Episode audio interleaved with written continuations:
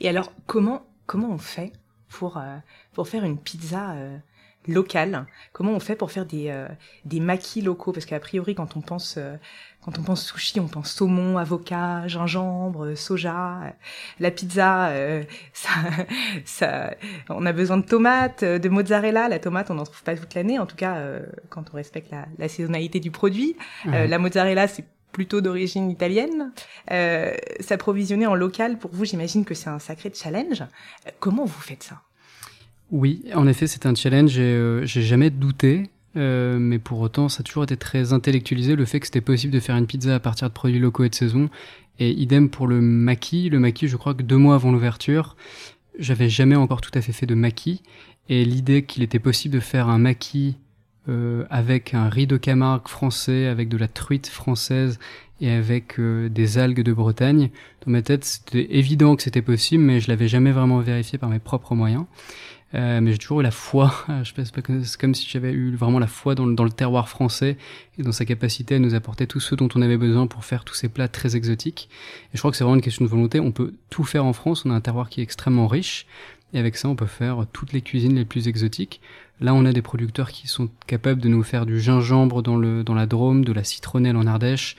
Euh, on est capable d'avoir du miso en Bourgogne grâce à un monsieur qui s'appelle Hervé qui a sa fabrique euh, de miso en Bourgogne. Donc le miso, c'est un ingrédient indispensable pour faire une cuisine euh, japonaise.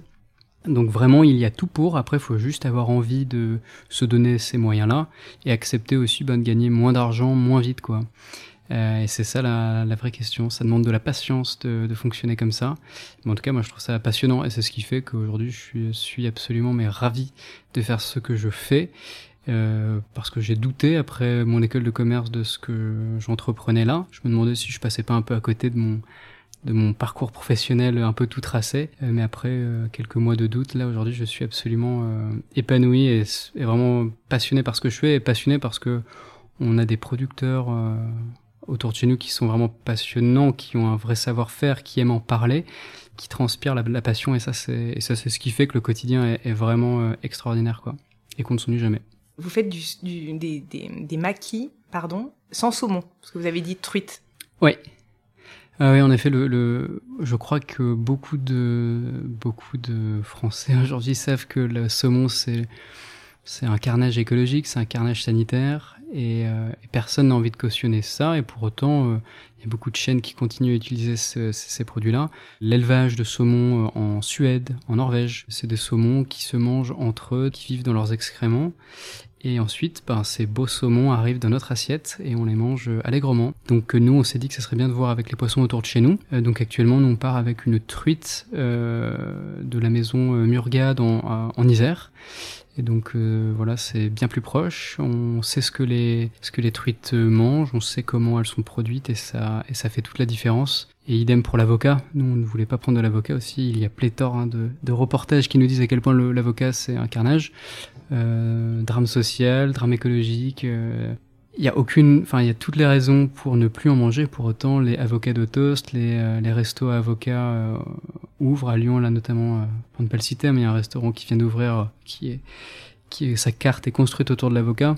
C'est une aberration écologique, mais pour les gens, pour autant, voilà, ça a l'air de, de, bien fonctionner quand même. En tout cas, nous, ça c'est des produits qu'on ne voulait pas trouver chez nous. Donc pour remplacer l'avocat, qui est quand même assez sympa en goût et en bouche, euh, eh bien on l'a remplacé par du camol. Donc c'est une préparation à la à base de pois chiches qui se rapproche à peu de choses près du guacamole.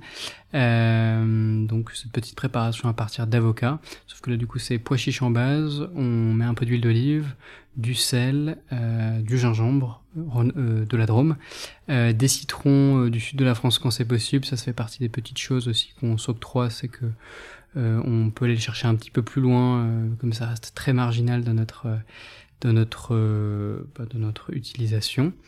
Euh, mais voilà, ce guacamole, du coup, il se rapproche en beaucoup de points de notre, euh, enfin, du guacamole, donc c'est assez, assez bluffant. Ça pousse à la créativité de, de faire des, des maquis locaux. Vous devez ouais. trouver des, des idées tout le temps. Ouais, tout à fait. C'est ça qui est passionnant quand on a des, une contrainte de faire en local, en respectant les saisons et en circuit court. C'est que du coup, ça nous pousse à, à trouver des solutions. Et moi, c'est l'entrepreneuriat que j'aime bien, ça.